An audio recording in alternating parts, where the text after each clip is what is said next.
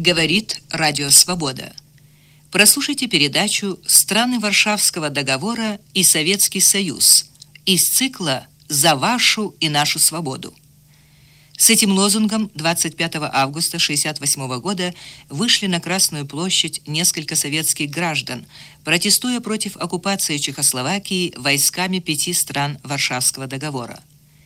У микрофона автор передачи Лариса Сельницкая и чтец Вадим Мещерин. В этой войне не так, как в прошлой.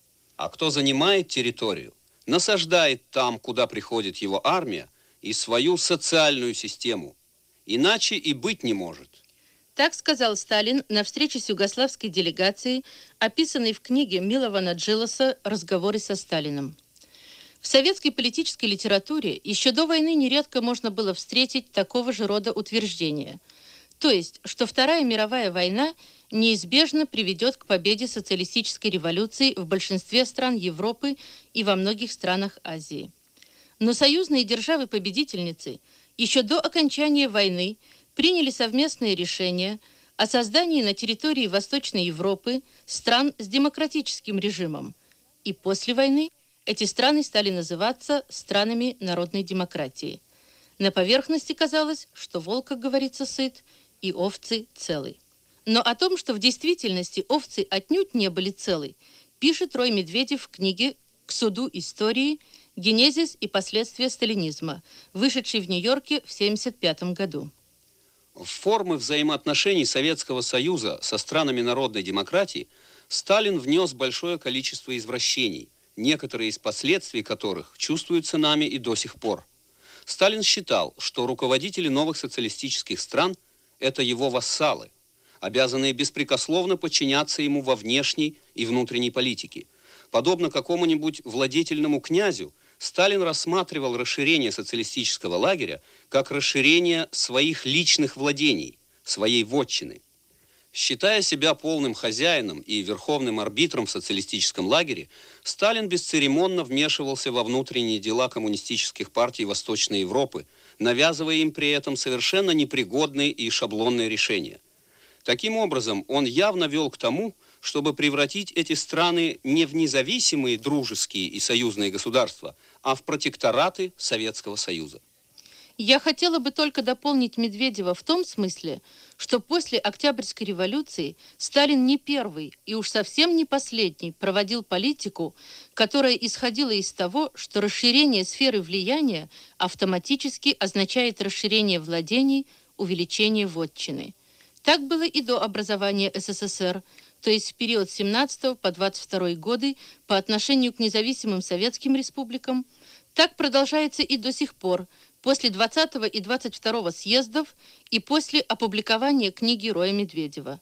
Но спасибо ему и за эту формулировку. Совершенно естественно, что независимо мыслящие люди, да, впрочем, и все люди вообще – в первую очередь занимают определенную позицию по отношению к тем событиям, которые касаются их лично, их окружения, их страны. Но существует очень важное различие между независимым мышлением в странах Восточной Европы и в Советском Союзе. И это основное различие заключается в следующем. В Советском Союзе независимо мыслящие занимаются в основном только своими делами или, в зависимости от их национальной принадлежности, чисто национальными внутри СССР. В странах же советского блока любая критика существующих там условий автоматически рассматривается как критика Советского Союза.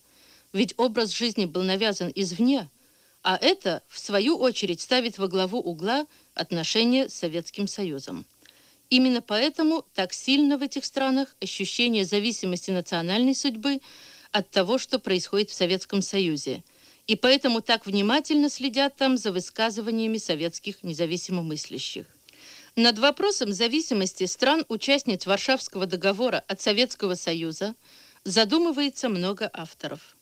Некоторые из них рассматривают эту проблему в рамках зависимости одной страны от великой державы, другие ставят этот вопрос более широко.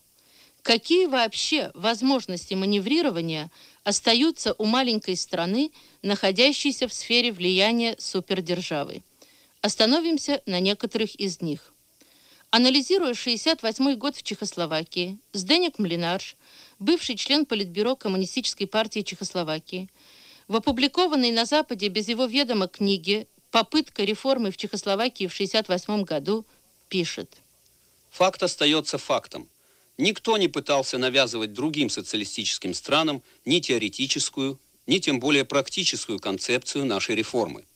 Но фактом остается и то, что подлинные взаимосвязи, политические, военные и отчасти экономические, стран-участниц Варшавского договора и СЭВа таковы, что любые более или менее принципиальные политико-общественные изменения в какой-либо из них в других странах сообщества рассматриваются как изменение целого, состоящего из всех этих стран. Этой же проблеме, а именно международным предпосылкам изменений в системе, посвящена статья Адольфа Мюллера, бывшего сотрудника Института международной политики и экономики в Праге, в настоящее время научного сотрудника Института восточноевропейского права при университете в Кёльне. Эта статья опубликована в сборнике «Изменения в системе», который был составлен по материалам посвященного Чехословакии международного семинара, состоявшегося в 1971 году в Англии в городе Рединге. Прежде, говорит Адольф Мюллер, могли меняться короли, правительство, режим, могли развиваться различные политические движения, могла меняться экономическая и социальная политика, могло измениться законодательство, но все это не должно было сразу же отразиться на внешнеполитических связях данного государства. Или же наоборот, могли меняться союзники, но внутренняя организация государства оставалась неизменной. Внешняя и внутренняя политика не идентифицировались. Положение изменилось в результате появления на мировой арене двух сверхдержав с различным общественным строем, качественно отличающихся своим военным потенциалом от всех остальных государств, и в результате создания военных блоков. Вот что говорит об этом Адольф Мюллер. Внешнеполитические факторы становились основной проблемой или препятствием возможного или желаемого внутриполитического развития. И политический статус-кво между сверхдержавами не только не ликвидировал, но обострил источники напряжения. Эти источники напряжения заключались в том, что отдельные государственные или национальные целые не были удовлетворены ограниченными возможностями их собственного свободного развития. И этот факт проявляющийся наиболее ярко в советском блоке, можно рассматривать как общее противоречие. Но каковы все же возможности маневрирования маленьких государств, включенных в блоки? Вот что пишет об этом Павел Тигрит, редактор выходящего в Париже на чешском языке журнала «Сведетствий», в своей книге «Политическая иммиграция в атомном веке», которая вышла в Кёльне в 1974 году. В атомном веке обеспечить изоляцию, даже частичную, становится все труднее и труднее. 30 лет прошло со времени окончания войны, а у людей все еще нет квартир. Они все еще с трудом достают пуговицы к рубашкам.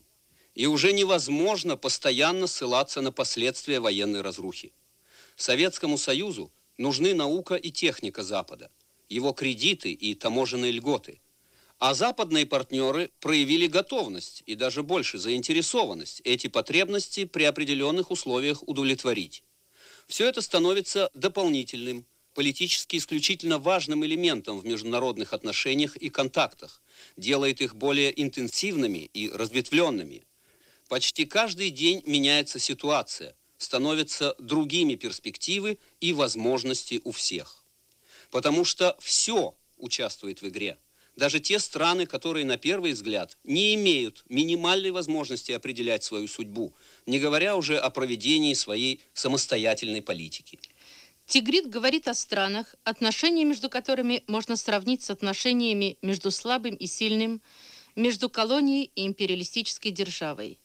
И он снова поднимает вопрос, как могут выжить средние и малые государства – вот основной вопрос, волнующий страны в сфере советского влияния.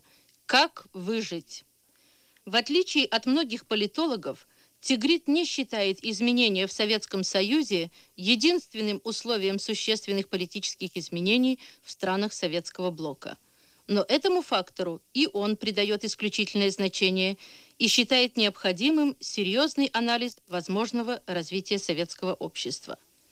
В четвертом номере польского журнала «Культура» за 1976 год, этот журнал периодически издается в Париже, опубликовано открытое письмо проживающего в Варшаве Владислава Беньковского. Письмо адресовано правительству Народной Польши и посвящено нормализации отношений между Польшей и Советским Союзом. Владислав Беньковский пишет.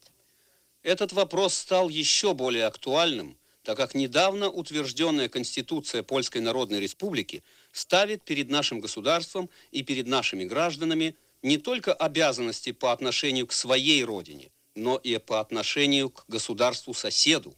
Она выдвигает требования обязательной дружбы с ним. И именно потому, что обязательность этой дружбы так ощущается во всех странах блока, выходящие на Западе журналы на польском, венгерском, чешском и других языках уделяют значительное место материалам об СССР. Упомянутый мной журнал «Культура» не только ввел специальную рубрику «Соседи», которой он рассказывает о делах в странах блока, но и выпустил на русском языке несколько номеров, посвященных проблематике польско-русских отношений. Во втором номере на русском языке, вышедшем в 1971 году, в известной статье Лешика Колоковского «Тезисы о надежде и безнадежности» польский философ говорит – как известно, кроме пропаганды гласной, существует в социалистических странах пропаганда негласная, которая даже важнее первой. Чтобы убедить людей в том, что русские вожди могут расправиться с каждым недостаточно послушным протекторатом, не требуются особенно тонкие аргументы. Но негласная пропаганда может достичь желательных результатов временной пацификации только ценой сохранения и разжигания взаимной национальной вражды, что кажется выгодным в мирное время, но чрезвычайно опасно в моменты кризисов. Несмотря на военную мощь Советской империи и несмотря на вторжение в Чехословакию, центробежные тенденции внутри блока невозможно задержать, и националистическая коррозия будет все сильнее разъедать организм, лишенный идеологической основы. Ни один из народов не заинтересован в том, чтобы горючим для этого разложения была национальная ненависть, которая может завершиться лишь апокалиптической резней. Мы можем противодействовать этой ужасной перспективе, возрождая традиционную и старомодную идею братства народов против угнетателей. Мы нужны друг другу. Так называется вторая статья в этом же номере «Культуры». Да, мы нужны друг другу, потому что ваша и наша свобода – это сообщающиеся сосуды. Вы слушали передачу из цикла «За вашу и нашу свободу». Она была посвящена отношениям между Советским Союзом и его союзниками по Варшавскому договору.